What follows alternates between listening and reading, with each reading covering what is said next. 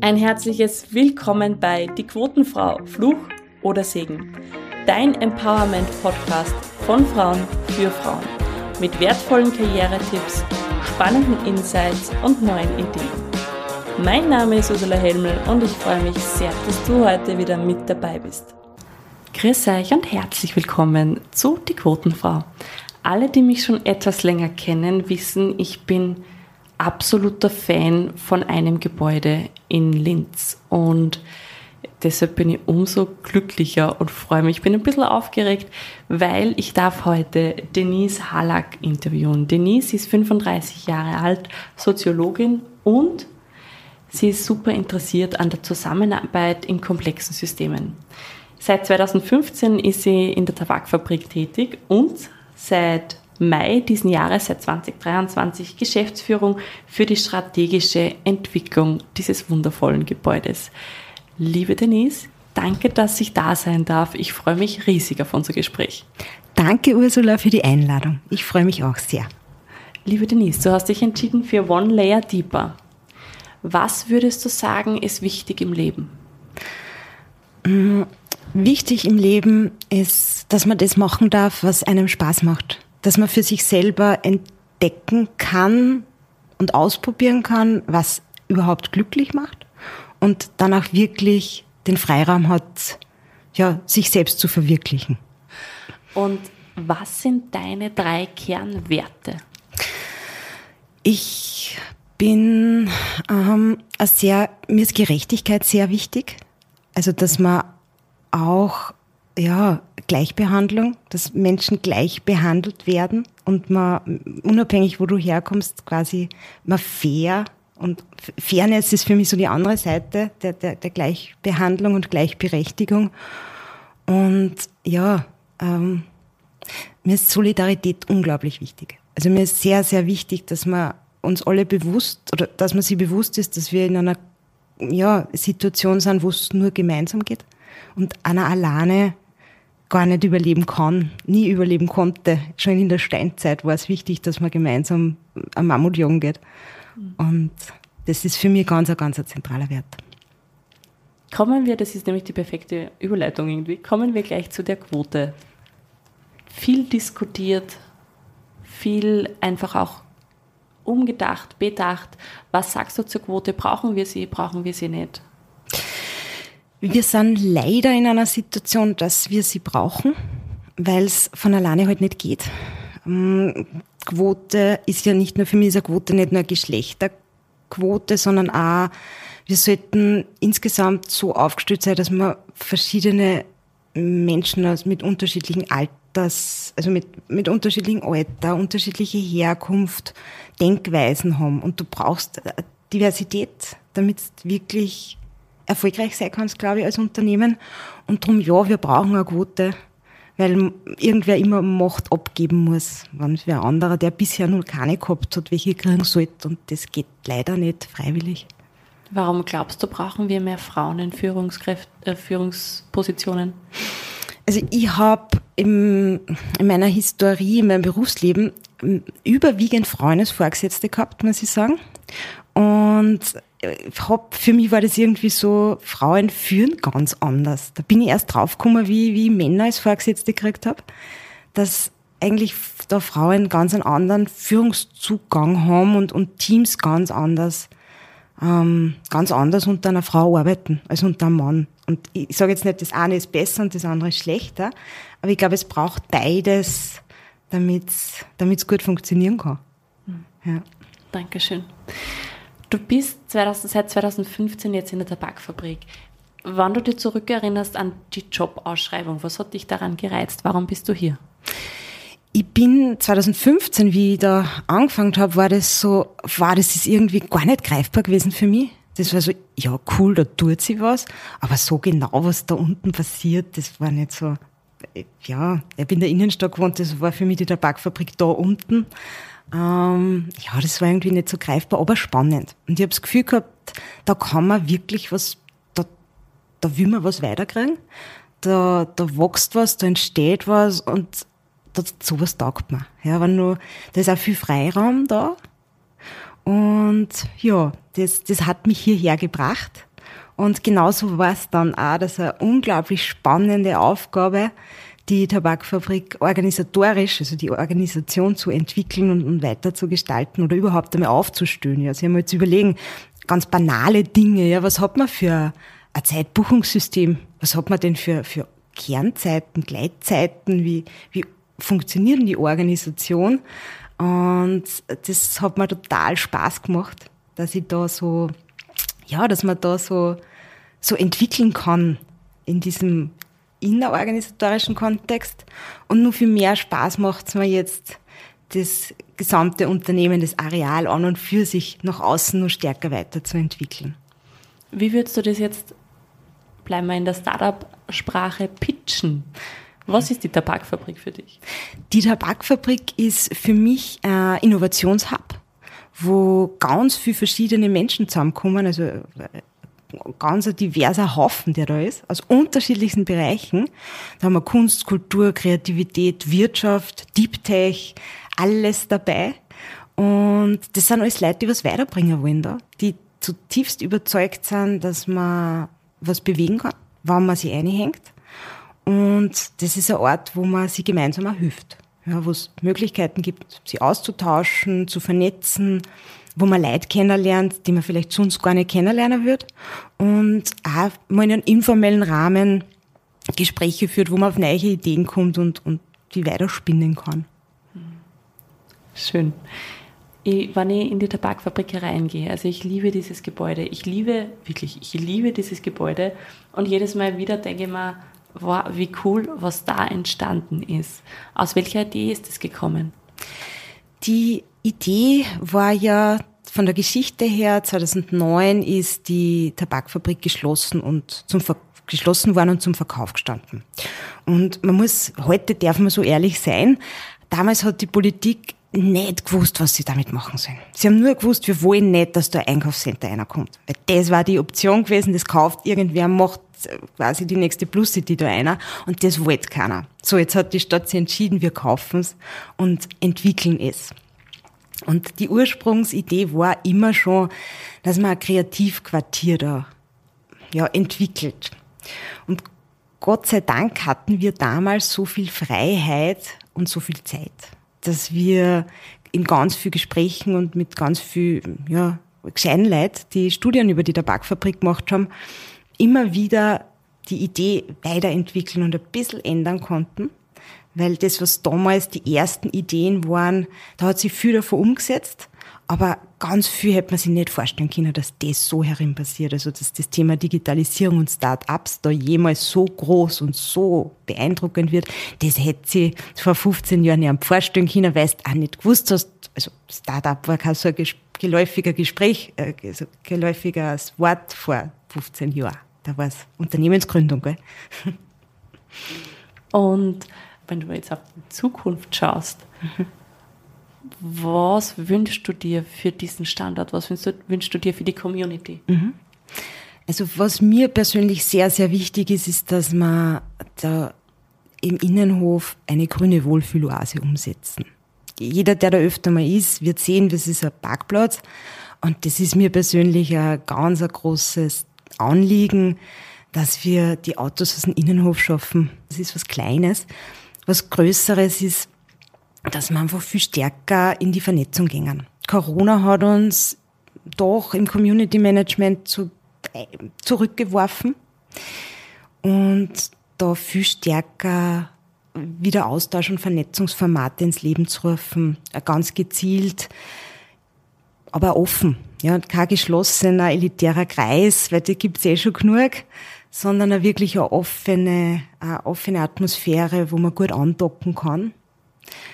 Und das Dritte, was für mich ganz wichtig ist, ist das Thema Digitalisierung, weil wir jetzt doch diese ganzen Angebote, die es hier gibt, die Firmen, die coolen Menschen, die Organisationen, die sind digital gar nicht so auffindbar oft einmal. Und da würde ich viel stärker äh, reingehen, dass die ganz, ganz gezielt auf einer Plattform du alles siehst, was sie da tut im Innovationssystem Tabakfabrik und du viel leichter anknüpfen kannst und da viel einfacher Äh, ja, eben so, dass, dass du in der Strada sitzt, Schande über mein Haupt. Ich wusste es nicht, bis du Kontakt aufgenommen hast mit mir. Und das darf nicht sein. Da muss man wissen, wer da da ist und was die Kompetenzen und Fähigkeiten von den Leuten sind. Das sind diese drei ja, Dinge, die ich glaube, dass wir schleunigst brauchen und an denen ich ganz, ganz, ganz intensiv arbeite momentan. Jetzt ist es ja strategische Entwicklung, klingt jetzt im ersten sehr strategisch, aber eigentlich ist es ja jetzt von meinem Verständnis her äh, Ideen suchen, Kreativität, zu schauen, okay, wo könnte sich denn die, die, die Zukunft hinentwickeln? Mhm. Was ja eigentlich super, super spannend ist, weil die Zukunft ja ein Pool von Möglichkeiten ist. Wie machst du das? Wie schaffst du das, dass du diese Strategie und das Kreative zusammenbringst und, und wie kommst du zu diesen Ideen? Mhm. Mhm. Durch ganz, ganz viele Gespräche. Also ich habe in, den, in, in meinen ersten 100 Tagen als Geschäftsführerin, da gibt's immer so die ersten 100 Tage, sind so entscheidend, steht in Ratgebern und Büchern. Und da habe ich 120 Gespräche geführt. Und wirklich versucht, mit, es war Anfang, ich bin noch weit nicht durch, mit den Mieterinnen bei uns einmal herauszufinden, was braucht's denn ihr? Was wollt's denn ihr? Was ist in der Vergangenheit nicht, nicht zufriedenstellend gewesen? Und daraus einfach nach und nach mal zu schauen, was sind denn Nennungen, wo sind denn Überschneidungen und wo kann sie sich hinentwickeln, weil ich glaube, die Tabakfabrik ist ein super spannender Ort, aber nur so cool und spannend wie die Leute, die da sind und die Organisationen, die da sind. Und die Ideen kommen ja aus dem Ökosystem. Und mein, ich sehe meine Aufgabe in der Strategie einfach wirklich dieses Bündeln, Einholen von Ideen, Einholen von, von, von ja, Vorschlägen und dann schauen, was, was, was können wir auch zahlen? Das ist auch natürlich immer eine Frage, äh, wie geht es sich aus in einem Budgetplan, in einem Jahresplan und wo, wo haben wir die meisten Nennungen bei unseren, bei unseren Mieterinnen, bei unseren Kundinnen? Und ja, so, so sehe ich das und das ist total spannend, aber natürlich auch total äh, ja, anstrengend, stellenweise, weil das sind, das sind alles Dinge, wo man sich denkt, ja, das braucht man schon lang. Ja, und jeden Tag, wenn ich einer gehe, denke ich, ach, der Parkplatz, die Autos. Das wird aber leider nicht von heute auf morgen gehen. Das ist, ich bin da sehr ungeduldig und nehme immer sehr viel vor und muss da noch ein bisschen lernen, dass ich äh, auch die kleinen Erfolge feiert und nicht man denkt, wann, Dennis, wann hast du endlich den, da wann ist da endlich eine grüne Oase im Innenhof? Ach, morgen wahrscheinlich auch noch nicht. Hm. Was sind denn deine kleinen Erfolge bisher? Meine kleinen Erfolge sind, äh, dass mir gelungen ist, dass wir zwei super tolle neue Kolleginnen gefunden haben, also auch gute Mitarbeiterinnen finden, die im Unternehmen dann wahnsinnig frischen Wind einbringen.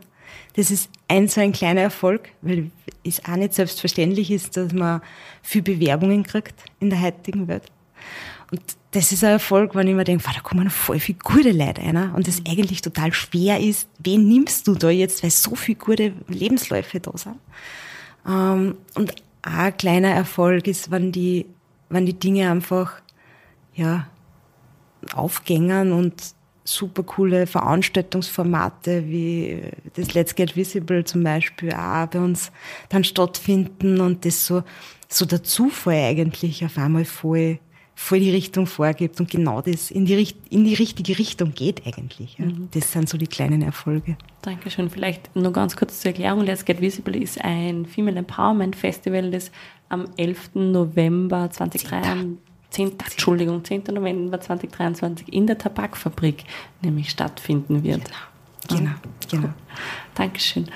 Ähm, was mich auch noch sehr interessieren würde, ist, wie, was hast du gesagt, als jemand, deine Vorgesetzten zu dir gekommen sind, gesagt haben, Denise, Geschäftsführung steht an. Also so ist das nicht gewesen.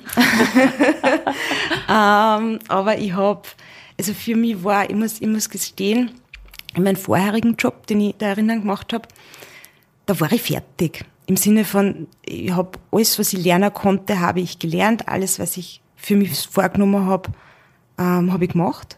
Und dann war ich immer so ein bisschen so, ich weiß nicht, ich weiß nicht, irgendwie ist mir Fahrt. Im Kopf Fahrt, ja. Mhm. Ähm, ich brauche die Herausforderung. Und, habe dann, äh, ja, wie dann das klar geworden ist, dass der Job äh, neu ausgeschrieben wird, äh, habe ich mir gedacht, ja cool. Und habe für mich die Entscheidung, aber das habe ich ja nur mit mir selber ausgemacht, getroffen, so, du bewirbst dich da jetzt.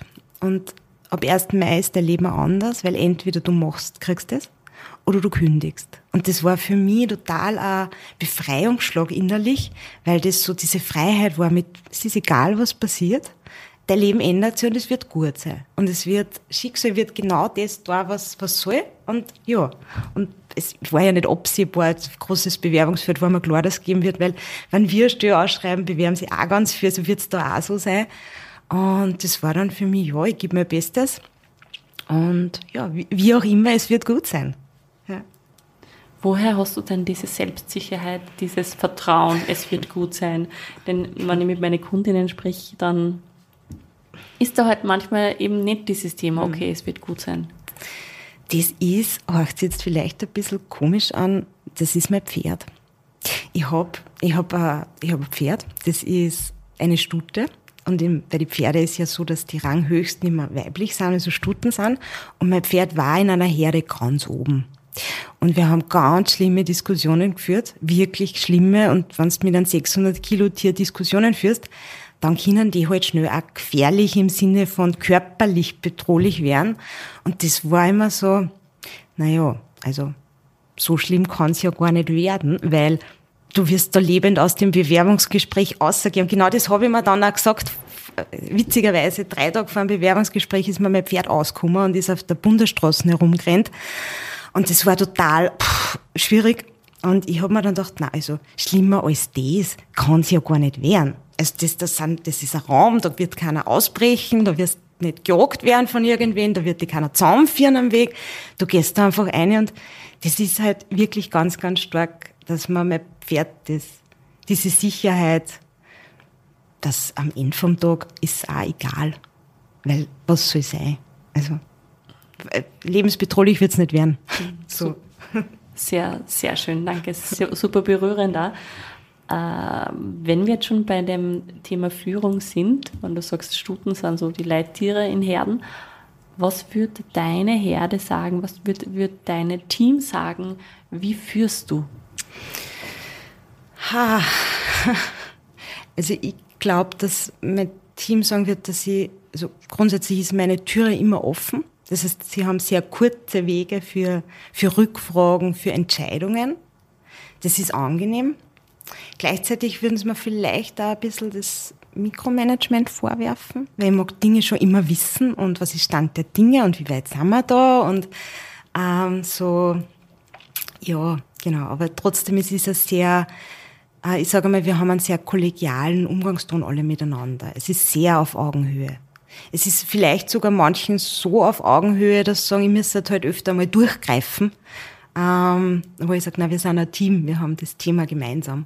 Und dann sollten wir uns gemeinsam darüber unterhalten, wie wir das lösen. Aber ich habe nicht, ich kann nicht, ich, ich sehe auch meine, meine Mitarbeiterinnen als, als Expertinnen in ihre Bereiche. Und als das möchte ich auch, dass sie Vorschläge bringen und Lösungen präsentieren. Und da vielleicht, ich habe schon einen sehr fordernden Führungsstil. Also ich erwarte mir schon sehr viel von meinen Leuten. Wirklich viel. Ich warte mir viel von mir selber und bin sehr streng zu mir selber. Und das halt auch zu, meine, zu meinen Mitarbeiterinnen. Du hast im Vorgespräch gesagt, dein Mann würde sagen, du bist Vereinsmeier. Ja.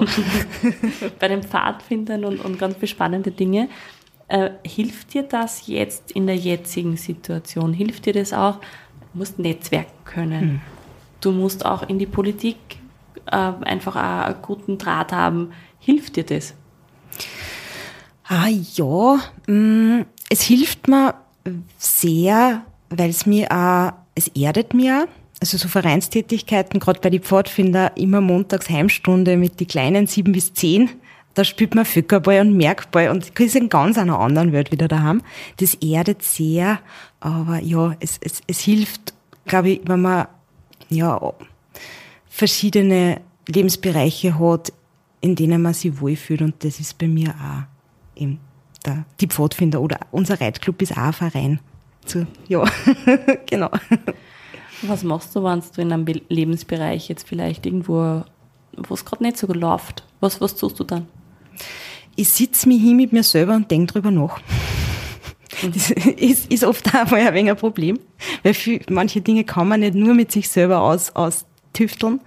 Aber ja, mir hilft es einfach wirklich, die Situation umfassend analysieren, zusammenschreiben, hinsitzen und auch mit meinem Partner bis zu einem gewissen Grad besprechen, dass man oder viel, viel, viel mehr bespreche ich es mit meiner besten Freundin, die aus ganz einem anderen Bereich kommt, die nicht einmal Oberösterreicherin ist, also ganz, ganz von woanders ist.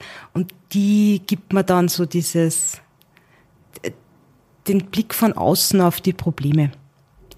Und dann relativiert sie viel oder es zeigen sich auf einmal Lösungswege auf, auf die man selber nicht gekommen war, weil man in Wald vor lauter Baum nicht mehr gesehen hat. Ähm, ja, und da ist eigentlich schon, ja, gute, gute Gesprächspartnerinnen haben. Was war bisher deine größte Herausforderung? Gab es einen Moment in deinem Leben, wo du eigentlich hinschmeißen hättest wollen? Na, ganz oft. Tatsächlich ähm, ist, es, ist es ganz, bin ja sehr selbstkritisch und ganz oft so, dass ich mir denke, das ist irgendwie, das ist irgendwie, das ist da zu viel. Das geht nicht. Und das sind oft auch Privatdinge, wo du sagst, okay, jetzt mit den Großeltern brauchen, sind pflegebedürftig, enges Verhältnis, du willst da irgendwie, ja, du willst irgendwie da sein und schaffst das nicht. Und dann, dann hinterfragt man so, was sind Prioritäten im Leben, was ist wirklich wichtig. Und ja, hab aber, ja, immer wie, auch im, im Studium war es dann oft so, dass ich zum, zum ja, vor das letzte Mal bei einer Prüfung antreten konnte, bevor es mich quasi aus dem Studium ähm, ja, ausgetragen hätten. Und das sind dann diese Krisen, wo du denkst, boah, was tust du denn dann? Was machst du denn dann? Äh, sind aber immer alle gut gegangen. Und ist, wie gesagt, ich habe diese große Krise Gott sei Dank noch nicht gehabt, aber immer wieder mal diese kleinen, wo man sich auch große Selbstzweifel und ähm, ja, sich nicht mehr sicher ist, ob man ja, was, was man sich eigentlich gedacht hat bei gewissen Dingen und warum man das da, ja, ist doch alles, I quit this shit und werd Prinzessin so irgendwie. Aber ja, ich, ich habe halt für mich irgendwie das erkannt, dass alle diese Krisen für irgendwas sind gut. Für irgendwas, sie bringt da, und wenn es nur so furchtbar ist, die Situation, du lernst was draus. Und sei es nur, dass dort so nie wieder, dass du in diese Situation nie wieder kommen magst, oder dass da vielleicht, aber was Vorgesetzte betrifft, dass du so nie werden möchtest, ja. Und, genau. Hast du ein Hoppala für uns? Irgendwas, wo du sagst, boah, also über das habe ich das letzte Mal richtig über mich selber lachen müssen. Ah, ich habe gestern eine, eine, Führung gehabt mit äh, aus, aus Taiwan Kollegen, die ähm, Kulturministeriumsmitarbeiter waren und wirklich wirklich hohe Tiere und in Taiwan gibt, ich habe ja nur gewusst, man gibt sich nicht die Hand, sondern verbeugt sich. Das habe ich noch geschafft und war dann noch ganz gut. Und dann hat die die Dame mir ihre Visitenkarten gegeben und ich bin draufgekommen, dass zwei sind und habe ja auch nicht zurückgegeben. Und das ist ganz schlecht und bin dann daheim, habe mit, äh, mit einem Freund hab gesprochen, der sagt, ja, und das mit den Visitenkarten ist ja auch ganz wichtig, die muss man sich anschauen und nehmen. Und dann ist mir erst klar, oh mein Gott, ich habe das Unfreundlichste der Welt getan. Die hat mir zwar gegeben, weil nur ein Kollege von mir dabei war und ich gebe ich wieder auch nicht zurück. Und das war, da war schon so, oh Mariana, jetzt hat, ah, ah, ah. Also es ist, ja, aber das nächste Mal mache ich das nicht mehr, sondern nimm dankenswerterweise beide. Aber ja. Mhm. Und wie gehst du dann mit sowas um? Ja, das ist mir in, in, im Moment, wenn ich es check, oft verstehe ich es dann erst im Nachhinein, wenn ich über die Situation nachdenke. Ähm, in dem Moment werde ich, wenn ich es wenn mitkriege, total rot und dann ist es mir mhm. total, ach, dann verfalle ich fast. Und wenn ich im Nachhinein draufkomme, dann ärgert ich mich so über mich selber, dass ich da so auf der Leitung gestanden bin und wie das sein kann. Aber ja. Liebe Denise, danke für dieses unglaublich authentische und sympathische Gespräch. Es war mir wirklich eine Riesenfreude. Wir sind am Ende dieser Folge angelangt und zum Schluss habe ich immer so kleine Fragen, wo würde ich bitten, dass du sie beantwortest, wann es für dich passt. Mhm. Die Tabakfabrik wird in zehn Jahren ein pulsierendes, vibrierendes Zentrum für Innovation, Kreativität sein, wo 24-7 was los ist. Das würde ich meinem 20-jährigen Ich mitgeben. Scheiß da nicht so viel. Es wird schon. Warum braucht es mehr Frauen in den Entscheidungstischen dieser Welt? Weil es unglaublich dumm ist, das Potenzial der Hälfte der Bevölkerung nicht zu nutzen. Darum wird die Zukunft großartig. Weil immer mehr coole junge Menschen draufkommen, dass wir äh, gleichberechtigt und solidarisch zusammenleben müssen, sonst wird es nicht gehen. Und da ändert sich gerade mächtig was. Vielen Dank für diese wundervolle Folge. Danke, wie gesagt, ich bin absolut begeistert von deiner sympathischen und authentischen Art. Danke, liebe Zuhörerinnen und Zuhörer, dass ihr mit dabei wart. Und die letzten Worte dieser Folge gehören dir. Vielen Dank, liebe Ursula, für dieses tolle, angenehme Gespräch. Ich habe mich total gefreut. War mein erstes Interview in dem Sinne und mein erster Podcast. Du machst es großartig. Danke dir für deinen Podcast.